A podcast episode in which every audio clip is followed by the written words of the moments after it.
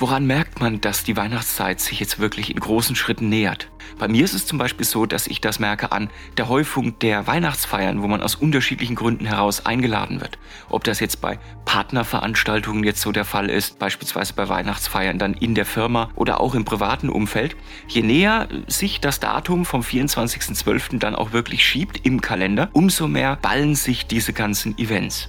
Und ich glaube, wenn man all diese Events dann auch, dann auch wahrnehmen würde, dann landet man, glaube ich, schon ein bisschen kugelrund dann auch irgendwo im neuen Jahr.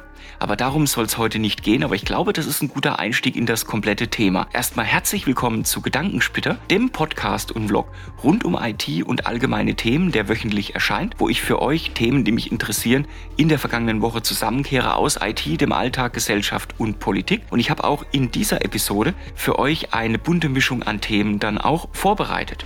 Und zwar in Anbetracht der Tatsache, dass wir uns natürlich jetzt dem neuen Jahr nähern, was immer eine gute Gelegenheit darstellt, einfach auch mal ein bisschen zurückzublicken zurückzublicken und auch eine Art geistige Inventur dann auch vorzunehmen. Was lief gut, was lief schlecht. Und da rede ich noch gar nicht von den viel kolportierten guten Vorsätzen für das neue Jahr. An die sich sowieso niemand hält. Sondern ich rede wirklich tatsächlich dann in diesem Bereich eher über die Themen, die uns helfen, stärker zu werden als Menschen. Nicht stärker zu werden im Business, nicht stärker zu werden letzten Endes für andere, sondern stärker für uns zu werden. Aus diesem Grunde wird vielleicht diese Episode von Gedankensplitter auch im Sinne der Adventszeit ein bisschen mehr mit positiven Nachrichten dann auch zu tun haben als andere Episoden. Und deswegen lasst uns einfach mal direkt beginnen und rein in die Themen starten. Und zwar mit einer direkten guten Nachricht.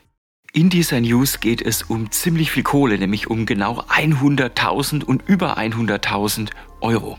Was ist passiert? Und zwar hat man am 22.11.2022 auf YouTube ein Stück Internetgeschichte bewundern dürfen. Für diejenigen unter euch, die YouTube nicht kennen, YouTube gehört zum Google-Konzern und ist die zweitgrößte Suchplattform der Welt und auf YouTube selber findet ihr alle möglichen Arten von Content. Das ist jetzt wichtig, um später zu verstehen, wie es zu dieser guten News dann auch gekommen ist. Und zwar habt ihr Content, der lustig ist, Content, der nachdenklich macht.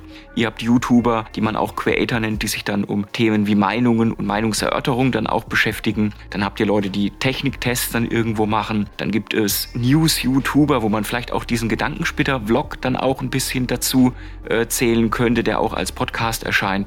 Es gibt quasi nichts, was es nicht gibt auf YouTube. Jeder kann sich hier natürlich dann auch verwirklichen und wirklich jeder kann da auch Creator werden. Und es gibt auch eine ganz spezielle Form von Content auf YouTube, die nennt sich Reactions.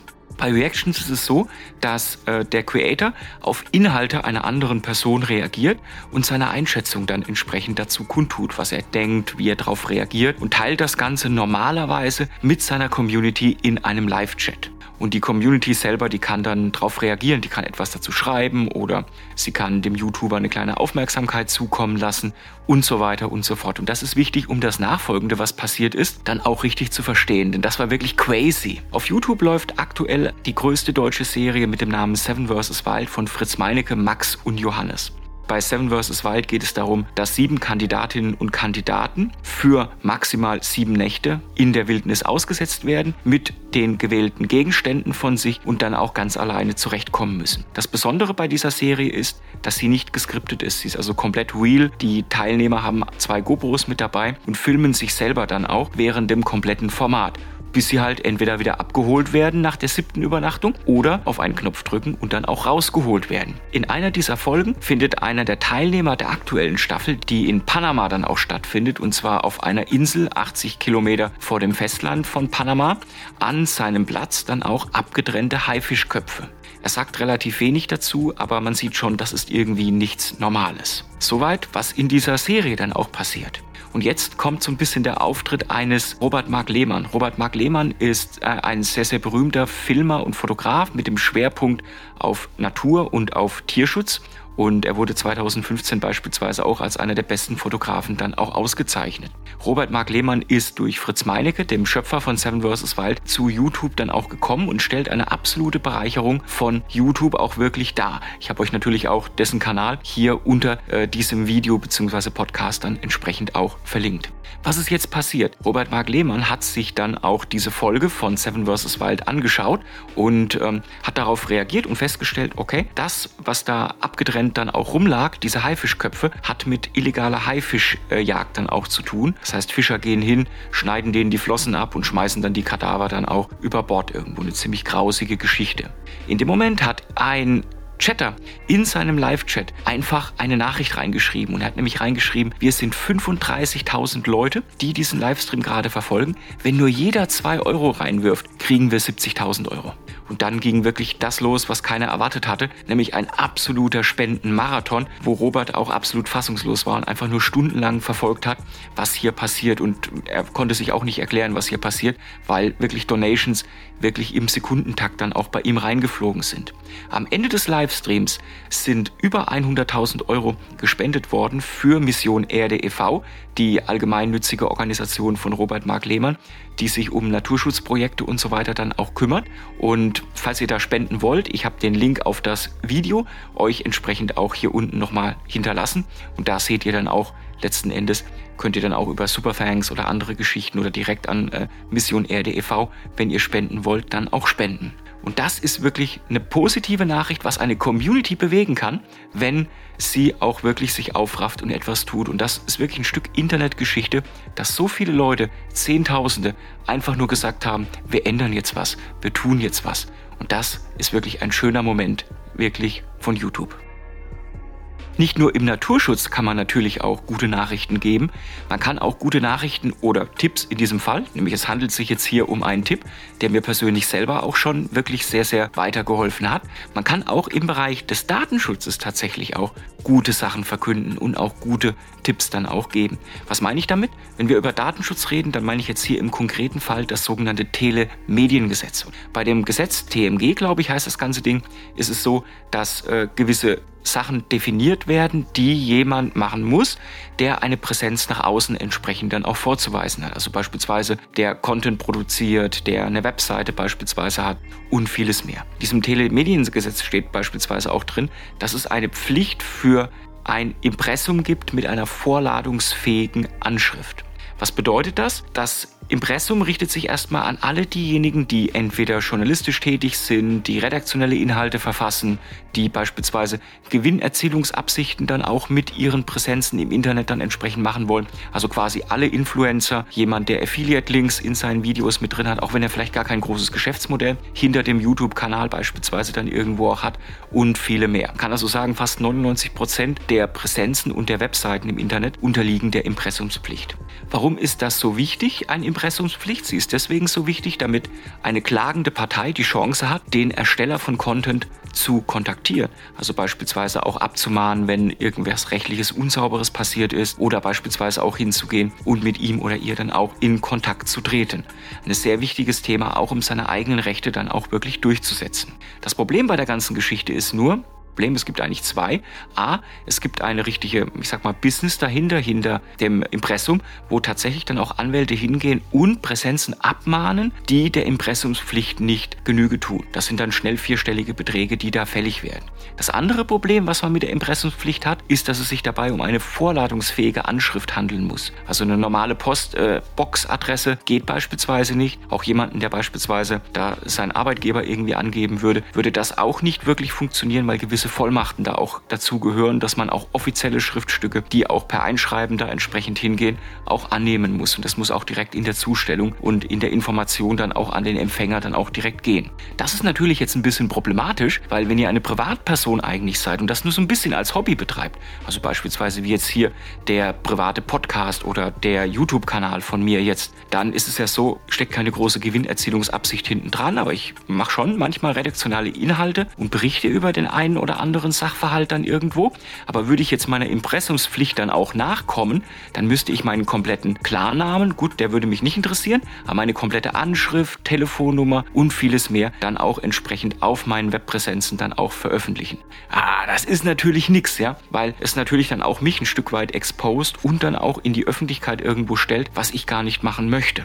Und genau aus diesem Grunde gibt es sogenannte Impressumsdienstleister. Das sind also Dienstleister, die hingehen und euch eine Adresse anbieten, an die auch geschrieben werden kann, auch vorladungsfähig dann auch geschrieben werden kann und euch die Post dann zukommt, digital oder entsprechend via Nachsendeauftrag. Ihr füllt Vollmachten letzten Endes aus, dass diese Dienstleister dann genau an dieser Adresse für euch auch die sensiblen Schriftstücke dann entgegennehmen können und seid somit safe. Das heißt, auf eurer Webpräsenz steht der Proxy quasi, ja, also das Impressum mit nicht eurer Anschrift, aber ihr bekommt alle Informationen und Vorladungsdokumente und so weiter dann an diese Adresse geschickt und habt auch Kenntnis davon. Ist eine coole Sache, deswegen finde ich auch ein sehr positives Ding, worüber man auch in Gedanken später berichten könnte. Für Unternehmen ist es nicht so interessant, die haben in der Regel eigene Geschäftsräume oder sogar Geschäftsgebäude und da gibt man natürlich dann die Adresse der Geschäftsräume bzw. Gebäude dann auch an, weil dafür sind sie ja auch da. Es gibt aber nicht nur gute Nachrichten. Gut, kommt jetzt ein bisschen auf den Standpunkt an, wie man das Ganze jetzt betrachtet. Beispielsweise haben wir jetzt hier den Fall, dass die deutsche Fußballnationalmannschaft jetzt nach dem äh, letzten Spiel gegen Costa Rica, was sie 4 zu 2 gewonnen hat, dann auch aus äh, der Weltmeisterschaft ausgeschieden ist. Und damit auch zum zweiten Mal innerhalb kürzester Zeit, zumindest was die Maßstäbe der Weltmeisterschaften dann auch betrifft, in der Vorrunde ausgeschieden ist. Man könnte quasi so sagen, die äh, mehr, dass Deutschland eine Turniermannschaft ist, die kann man, glaube glaube ich, getrost jetzt in das Reich der Antike dann auch entsprechend dann auch packen, weil das scheint so nicht mehr zuzutreffen. Die Frage ist, woran hat es gelegen in diesem Fall? Hat es daran beispielsweise gelegen, dass äh, das Team, die Fußballnationalmannschaft kein wirkliches Team mehr ist, kein Teamwork mehr hat, die Leute sich vielleicht gegenseitig anzicken? Hat es am Trainer gelegen, der letzten Endes dann auch früher der Assistent von äh, Jogi Löw dann war und dann auch die Nationalmannschaft übernommen hat, nämlich Hansi Flick? Oder hat es schlicht und einfach an dem Thema gelegen, dass die Mannschaft vielleicht geistig einfach schon gesagt hat, ich möchte in Katar gar keinen Fußball spielen. Zu Katar habe ich übrigens auch ein Video auf meinem Kanal dann auch gedreht zur WM der Schande. Guckt es euch entsprechend an, wenn es euch interessiert. Es ist hier natürlich auch entsprechend verlinkt. Nun ja, jetzt sind wir raus, brauchen zumindest die deutsche Nationalmannschaft nicht mehr verfolgen. Ich habe mir persönlich sowieso kein Spiel angeschaut, weil ich eben Katar selber einfach nicht als Austragungsort der Weltmeisterschaft akzeptiere oder akzeptiert habe. Aber so ist es nun mal, dann können wir die Kraft dann auch anderen Themen widmen. Abschließend zu diesem äh, Podcast und Blog möchte ich mit euch noch ein Thema durchsprechen, was sich gerade in Österreich einer sehr starken und auch gestiegenen Beliebtheit erfreut.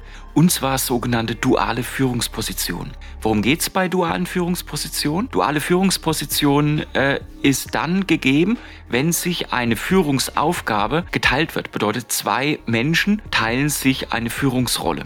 Und das hat natürlich entsprechend Vorteile, einfach dadurch, dass die beiden äh, Menschen dann auch miteinander sprechen, miteinander kommunizieren und entsprechend dann auch ihre Führungsstile miteinander dann entsprechend auch abstimmen. Es wird natürlich dann auch zu einer deutlich höheren Innovation in der Führung selber, einfach weil man sich gegenseitig immer auf sehr direkter und auch direkt betroffener Ebene challenged. Klassische Führung funktioniert ja so, ihr habt einen fachlich oder disziplinarisch verantwortlichen Menschen, der auch entsprechend die Führungsposition oder den Führungsposten dann entsprechend auch ausfüllt. Und ähm, je nach Führungsebene quasi ist derjenige dann entweder seinen Peers dann irgendwo Rechenschaft schuldig oder halt entsprechend seinen direkten Vorgesetzten. In der Regel aber eher seinen direkten Vorgesetzten. Und das bedeutet, dass man da dann, was die Führungsaufgaben dann auch betrifft, sich genau überlegt, wie kommuniziert man. Auf gleicher Ebene an sich findet dieser Austausch relativ selten statt. Und durch das Teilen der Führungsposition ist das natürlich schon mal ein bisschen anders. Das Ganze hat übrigens auch einen wunderschönen englischen Fachterminus. Es nennt sich Shared Leadership. Und Shared Leadership gibt's jetzt nicht unbedingt erst seit diesem Jahr, schon ein bisschen länger. Was sind weitere Vorteile von Shared Leadership? Shared Leadership eignet sich beispielsweise auch bei Teilzeit. Das bedeutet, man kann auch Leuten, die Teilzeit arbeiten wollen, so zum Beispiel auch Eltern, die dann in Teilzeit dann sowohl arbeiten wie auch ihre Kinder betreuen wollen, auch einen Weg in die Karriereleiter hinauf dann auch letzten Endes bieten und nicht nur immer abwärts, wo man sagt, man demotet äh, die Leute dann, wenn sie entsprechend in Teilzeit dann auch rutschen, sondern hat da dann entsprechend auch die Möglichkeit, durch das Teilen der Führungsaufgabe die Funktionen und die Tätigkeiten der Führung dann auch trotzdem beizubehalten und weiterzuentwickeln, auch wenn der oder diejenige gerade in Teilzeit für das Unternehmen dann auch tätig ist. Ich finde auch eine sehr, sehr gute News und zeigt uns dann auch mal, wie man auch im Geschäftsleben, ich sag mal mit ein bisschen einer besinnlicheren Note dann auch in die Adventszeit dann auch reinstarten kann. Am Ende bedeutet Shared Leadership auch eins, nämlich Vertrauen haben zu anderen und zusammen in Kooperation dann auch zu arbeiten. Und in diesem Sinne hoffe ich, ihr hattet euren Spaß hier an dieser etwas positiveren Folge von Gedankensplitter und ich denke und hoffe, ihr kommt dann hoffentlich gut auch in die Adventszeit auch mit rein. Genießt die Tage, bis dann. euer Nico.